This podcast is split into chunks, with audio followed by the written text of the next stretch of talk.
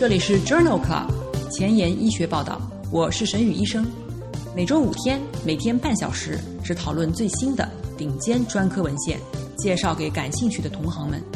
Journal Club 是双周刊，分十个专科话题，这一周五天分别是心脏科、呼吸科、消化科、神经科和内分泌科。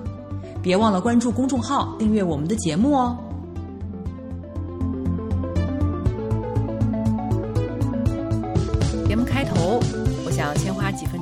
跟大家聊一聊我自己。我来自南京，读完博士，在三甲医院的心脏科干了七年。工作中，我深深感觉到临床科研难以找到平衡，阅读筛选文献需要耗费大量的精力，真的特别希望有人来替我做这些事儿。因此，我萌生了一个念头，办一个说给医生听的 podcast，上下班路上三十分钟，只聊最棒的临床研究。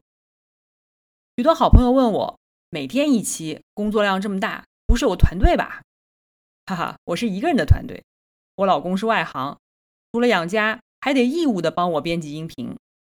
每天的节目介绍十二篇文章，从选题、选稿、搜索文献、翻译、整理。录音校对到宣传发布都是我一个人，至少要花六七个小时。以前当医生的时候，一周还能休息一天，现在可是全年无休了。家人问我辞工作办节目又挣不到钱，你到底想干嘛？上周我妈还说，想办的节目已经办了，差不多可以了，去找工作吧。我曾经算过，当医生三十年，一辈子是能帮助很多人。但仍旧很有限。现在有了这个节目和六千位医生听众，我的人生的意义就扩大了六千倍。我觉得人生中能够专注的、没有功利心的把一件事情做好就够了。我想把 Journal Club 办成一个高质量的、没有广告的、没有隐形商业活动的、不以盈利为目的的节目，专注的把顶尖的临床研究。递送给说汉语的医生们。我希望 Journal Club 可以成为这个浮躁社会中的一股清流。目前我最大的苦恼呢，是个人社交能力有限，导致江苏以外的听众特别少，增长出现了瓶颈。如果您认可我节目的品质，那么恳请您花几分钟时间，把它分享推荐给江苏以外的朋友。如果你从这个公开免费的节目中获益了，那么，也恳请您像我一样，把知识无私的奉献出去，提高中国医生的眼界。宣传的成功与否，完全仰赖于您的努力。我负责把节目做好，你负责把节目推出去。在这里，我先提前说一句，谢谢你。今日头条：一，FDA 批准靶向骨硬化蛋白的单抗治疗骨质疏松。二，diabetes care，二甲双胍或磺脲类药物治疗肾功能减退患者的乳酸酸中毒住院风险。三，美国妇产科学杂志，生殖和激素因素与认知障碍风险的关系。四，gut，粪便病毒组移植缓解二型糖尿病和肥胖。五，cell metabolism。同时摄入甜味剂和碳水化合物会损伤中枢对于糖的敏感性。这里是 Journal Club 前沿医学报道，内分泌代谢星期五，Endocrinology Friday。我是主播沈宇医生，精彩即将开始，不要走开哦。今天的新药研发，我们来聊一聊罗莫单抗，骨硬化蛋白又称硬骨素。是由骨细胞分泌的一种糖蛋白，是骨形成发生蛋白 BMP 的抑制因子，对于骨的形成起到负性调节的作用。罗莫单抗是一种靶向骨硬化蛋白的单克隆抗体，可以与骨硬化蛋白结合，从而增加骨形成，减少骨吸收。二零一九年四月，FDA 已经批准罗莫单抗上市。适应症是绝经后女性伴有高骨折风险的骨质疏松症。想要了解更多关于骨质疏松的医学前沿，可以点击链接进入五十五期内分泌代谢星期五节目。关于罗莫单抗的三期临床研究的长期随访结果，发表在了二零一九年三月的《Journal of Bone Mineral Research》杂志上。之前报道的 Frame 研究当中，招募了七千多例全髋或股骨颈 T 评分在负二点五到负三点五之间的绝经后的妇女，被随机分配至每月接受罗莫单抗二百一十毫克皮下注射或者是安慰剂。持续十二个月，此后每组患者接受地诺单抗每半年六十毫克皮下注射，持续十二个月。二十四个月以后，罗莫单抗组的椎体骨折风险显著下降。这篇文章报告了三年的随访结果，与安慰剂组相比，接受罗莫单抗治疗十二个月以及地诺单抗二十四个月的患者。新的椎体骨折的相对风险降低百分之六十六，临床骨折的相对风险降低百分之二十七，非椎体骨折的风险降低百分之二十一。前十二个月的随机双盲期出现的骨密度显著性差异，在地诺单抗维持期间持续存在。这项 Frame 研究的三年随访结果认为，对于绝经后骨质疏松症的女性。二十四个月罗莫单抗持续增加患者骨密度。罗莫单抗和地诺单抗的顺序治疗可能是治疗骨质疏松症的一个有前途的方案。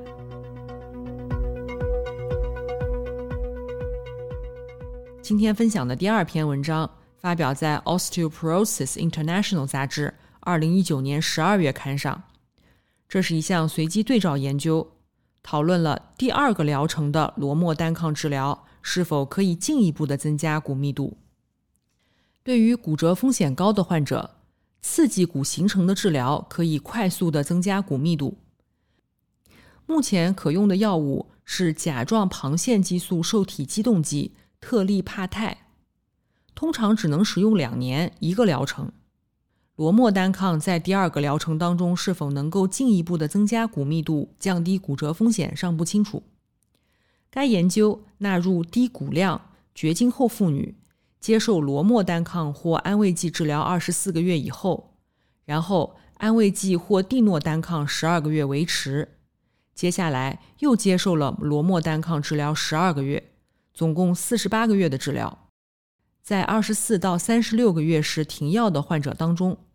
第二个疗程的罗莫单抗治疗后，腰椎骨密度显著增加，增加幅度与初始治疗相似，分别为百分之十二点四和百分之十二。全髋骨密度增加幅度也十分相似，分别为百分之六和百分之五点五。二十四到三十六个月使用地诺单抗的患者中，第二个疗程的罗莫单抗治疗增加了腰椎的骨密度百分之二点三。并且维持了全髋关节的骨密度。第一组和第二组的罗莫单抗疗程安全性相似。这项随机对照研究认为，在停止治疗十二个月以后，二次使用罗莫单抗治疗可以再次导致快速大量的骨密度增加。地诺单抗治疗以后，罗莫单抗的骨密度增益小于初始治疗。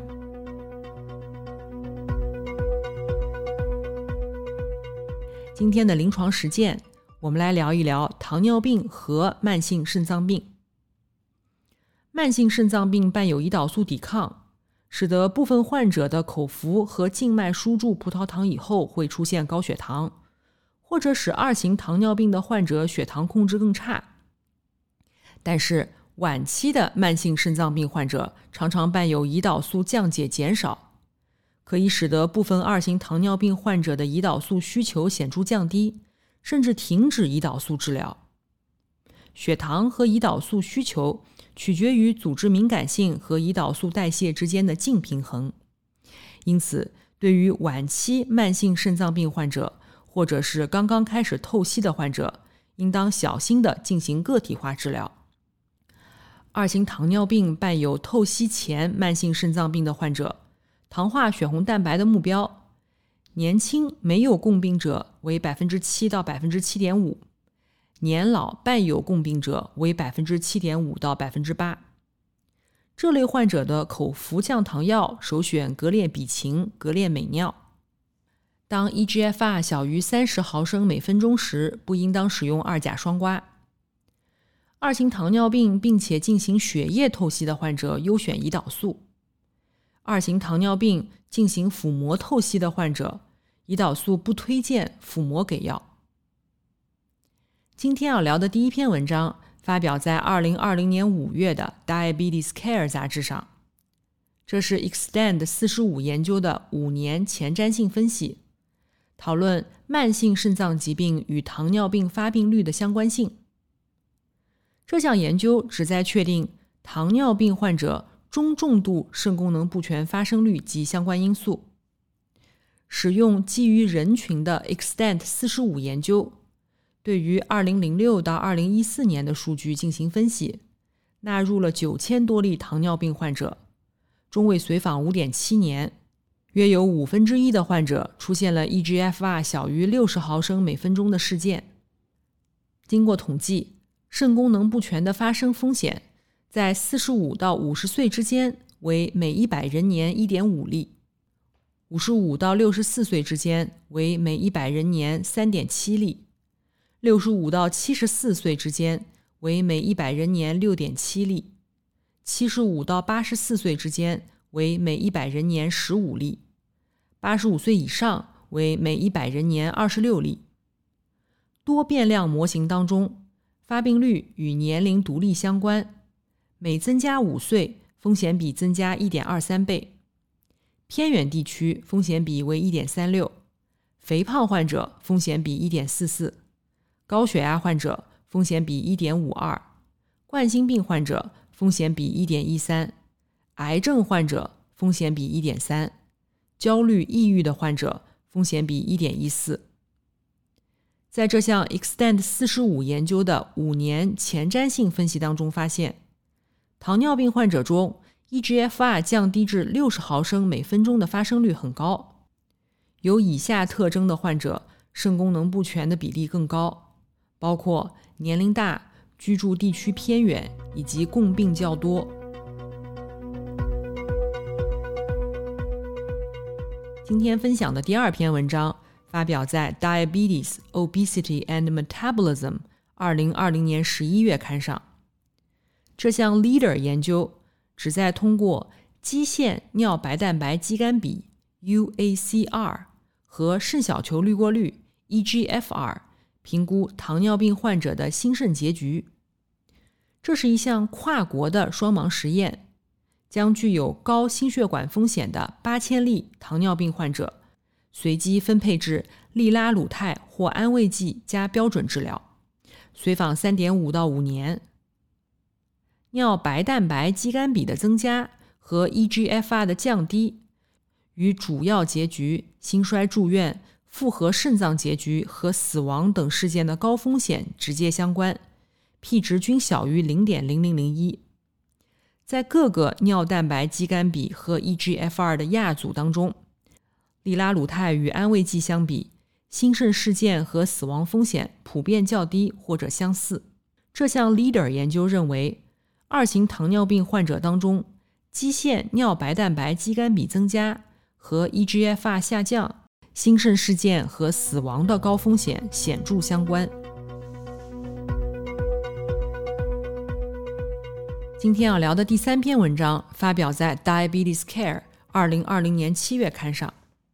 这是一项美国退伍军人研究，讨论二甲双胍或磺脲类药物治疗肾功能减退患者的乳酸酸中毒住院风险。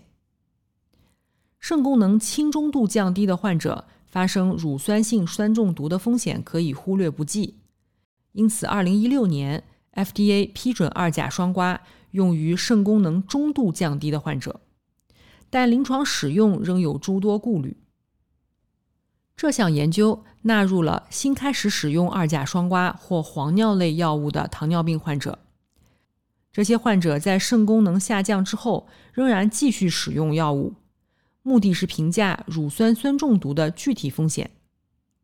这里的肾功能下降定义为肾小球滤过率下降至六十毫升每分钟，或者是男性血清肌酐升高至一百二十三微摩尔每升，女性血清肌酐升高至一百三十三微摩尔每升。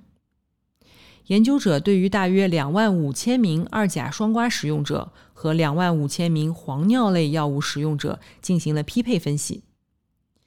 研究发现，在二甲双胍和黄尿类药物使用者当中，乳酸酸中毒的住院率分别为每一千人年四点二例和三点七例，没有达到显著性差异。在 eGFR 小于四十五毫升每分钟的患者亚组当中，两类人群之间发生率小幅差异，分别为每一千人年十二点九和每一千人年八点六例。但是也未达到显著性差异。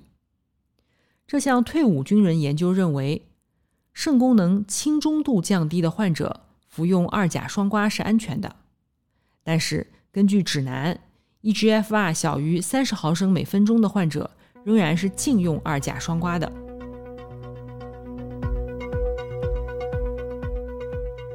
今天要讨论的最后一篇文章发表在《Diabetes Care》二零二零年十一月刊上。这是一项基于人群的平行队列研究，讨论血糖控制与二型糖尿病及慢性肾病患者急性肾损伤的风险。糖尿病和 CKD 患者急性肾损伤易感性增加，但是机制尚不清楚。在两组基于人群的平行队列研究当中，美国和瑞典的成人二型糖尿病患者。和 CKD 三到五期的患者接受常规护理。研究人员评价了糖化血红蛋白的变化与急性肾损伤事件之间的关系。这里的急性肾损伤事件是指四十八小时之内肌酐升高大于二十六点五微摩尔每升，或者是七天之内肌酐超过原来的一点五倍。在这两个队列当中，有一半是女性。平均年龄七十二到七十七岁，eGFR 平均为五十一到五十二毫升每分钟。在三点一到二点三年的随访当中，美国和瑞典组分别记录到了七千例和两千多例急性肾损伤事件。两组中，糖化血红蛋白和急性肾损伤之间的调整相关性是相似的，与基线状态下。糖化血红蛋白六到六点九之间的患者相比，糖化血红蛋白大于九的患者发生急性肾损伤的风险比为一点二九和一点三三。这项基于人群的平行队列研究认为，在患有二型糖尿病和 CKD 的患者中，较高的糖化血红蛋白与急性肾损伤相关，提示改善血糖控制。可以显著的降低急性肾损伤的风险。今天临床实践的第二部分，我们来聊一聊绝经泌尿生殖器综合症，也就是常说的更年期综合症。正常女性平均绝经年龄为五十一岁，雌激素水平较低可能诱发血管收缩功能障碍，也就是潮热、外阴阴道萎缩。阴道干涩、性交痛，也就是绝经泌尿生殖道综合征。由于卵巢内卵泡耗竭，卵巢雌二醇的生成和分泌下降，并且在绝经后完全停止，但仍然会持续分泌睾酮。因此，雌激素缺乏的长期影响包括骨质疏松、骨关节炎、心血管疾病和痴呆。在二零二零年八月的。美国妇产科学杂志上，这篇文章的目的是研究血管收缩症状和心血管疾病风险之间的关系。来自澳大利亚的研究者对于六项前瞻性研究的两万三千名妇女的个体数据进行了汇总。潮热的频率和心血管疾病发生之间没有关系，但是夜间盗汗频发的妇女，心血管疾病风险较高。风险比为一点二二到一点二九，有严重血管收缩功能障碍，比如严重潮热、严重夜间盗汗和其他症状的女性，心血管疾病的风险显著升高，风险比达到1.83到2.11。与没有血管收缩障碍的女性相比，早发型或晚发型女性心血管疾病风险均增加，风险比为1.38和1.69。这项前瞻性研究的汇总分析认为，出现血管收缩症状与心血管风险增加相关，尤其是症状严重者。在《Lancet Diabetes Endocrinology》杂志上发表了另外一篇队列研究，讨论绝经前妇女的雄激素与性功能之间的关系。虽然临床医生经常给性功能障碍的绝经前女性检测雄激素水平，如果有一些女性的睾酮或者是脱氢表雄酮浓度降低，则给予激素治疗，但是。雄激素和性功能之间的确切联系并不清楚。该研究招募了来自澳大利亚东部的五百多例参与者的数据，发现性欲与脱氢表雄酮呈正相关，但是与雄雌二酮性激素结合球蛋白呈负相关。但这个结果只能解释不到百分之四的多样性。睾酮和雄烯二酮。与性高潮显著相关，但这个模型只能解释不到百分之一的多样性。相对而言，较大的关联性出现在雄烯二酮和脱氢表雄酮与快感之间的关系，睾丸激素和自我形象之间的关系。这些模型大约可以解释百分之十的多样性。这项队列研究认为。绝经前妇女的雄激素和性功能之间的关系很小，测量雄激素在这种情况下不能用于诊断。在二零一九年十二月份的《Menopause》杂志上发表了一项前瞻性的队列研究，约有百分之三十二的阿尔兹海默病患者为女性，这表明。这种疾病的发生可能受到性别相关因素影响。研究者应用了美国犹他州某郡的一项前瞻性队列研究的数据。该研究中纳入了两千例女性，平均年龄七十五岁，百分之九十九为白人，平均受教育年限为十三年。目的是评价终生雌激素暴露量与晚年认知之间的关系。这里的雌激素暴露量包括内源性，也就是排卵年数和外源性更年期接受雌激素的年数。十二年的随访期间发现，内源性雌激素暴露时间较长和更年期雌激素使用时间较长，均可以避免认知功能下降。较晚启动雌激素替代治疗相比。绝经开始以后五年之内启动雌激素治疗，与晚年较好的认知功能相关。这项前瞻性队列研究认为，绝经期开始以后立即接受雌激素治疗，并且长期持续接受雌激素治疗，对于认知功能有益。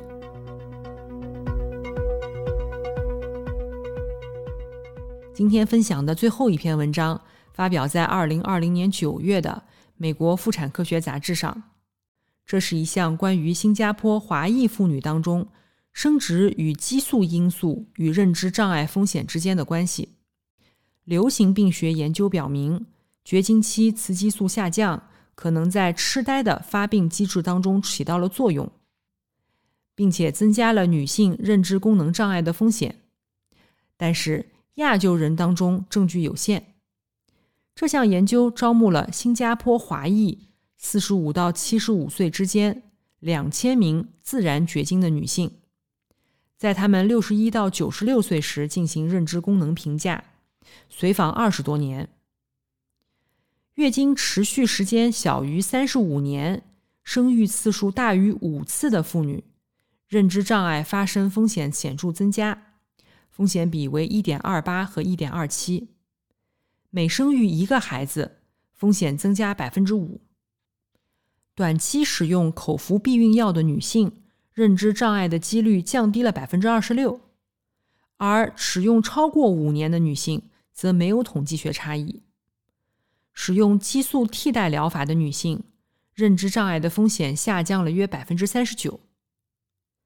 这一项新加坡中国人的健康研究认为，较短的生育年龄和较多的胎次与晚年认知障碍风险较大有关，而使用口服避孕药和雌激素替代疗法，则可以降低认知功能障碍发生的风险。在老龄社会当中，了解这些因素是如何影响妇女晚年的认知功能是十分必要的。今天的交叉学科板块，我们来讨论一篇消化科和内分泌科交叉的文章。这篇文章发表在《Gut》二零二零年十二月刊上。肥胖和二型糖尿病的发生与肠道菌群改变有关。肠道病毒菌落以噬菌体为主，噬菌体是一种以宿主特异性方式攻击细菌的病毒。有可能可以改变肠道菌群的分布。这项研究的目的是证明兽型供体来源的粪便病毒组移植可以将肥胖小鼠的表型转变为更为接近受供体的表型。这项研究将小鼠分为五组：对照组、高脂饮食组、高脂饮食加氨变西林组、高脂饮食加氨变西林。粪便病毒移植组以及高脂饮食加粪便病毒移植，在研究的六到七周，高脂饮食加粪便病毒移植和高脂饮食加氨变西林粪便病毒移植组的小鼠灌喂时给予粪便病毒移植。粪便病毒移植在研究第六和第七周时，通过小鼠灌喂给药。氨变西林是在第一次粪便病毒移植治疗前二十四小时内给药。第一次粪便病毒移植六周以后，高脂饮食加病毒移植组小鼠体重增加显著低于高脂饮食组。此外，高脂饮食组的小鼠均有糖耐料受损，但是高脂饮食加粪便病毒移植组的小鼠的糖耐量与对照组是相当的。这些观察结果与肥胖和二型糖尿病发育相关的基因组成、血浆代谢物和表达水平的显著变化是一致的。这项基础研究认为，与瘦型的小鼠相比，将瘦型小鼠的盲肠病毒组移植到肥胖型小鼠，可以减少体重增加，并且纠正血糖参数的变化。这一效应。是通过肠道菌群的改变借到的。今天的前沿医学，我们来聊一篇非常有意思的文章，讨论的是甜味剂和碳水化合物是否会损伤中枢对糖的敏感性。这篇文章发表在《Cell Metabolism》二零二零年三月刊上。过度摄入含糖饮料会导致肥胖和相关疾病的流行。但是，含有甜味剂的无糖饮料是否就是一种对健康有益无害的选择呢？这项基础研究发现，饮用含有甜味剂三氯蔗糖的饮料的同时摄入碳水化合物，在十天内降低了健康参与者体内的胰岛素敏感性。功能学磁共振显示，这种现象与中脑扣带回对于甜味的反应下降有关。但与酸味、咸味或者鲜味没有关系，味觉感知没有改变，单独摄入碳水化合物也没有类似的影响。因此，这项基础研究认为，短期同时服用甜味剂和碳水化合物会损害人体对于糖的神经和代谢敏感性。但是，只服用甜味剂不服用碳水化合物的时候，不会出现这种情况。小雨点评：下次吃薯条的时候就不要喝无糖可乐啦，因为这有可能损伤中枢对于糖的敏感性哦。今天就聊到这里。如果真心喜欢我的节目，现在就去转发分享吧。下周精彩继续，周一是免疫科专题，不见不散。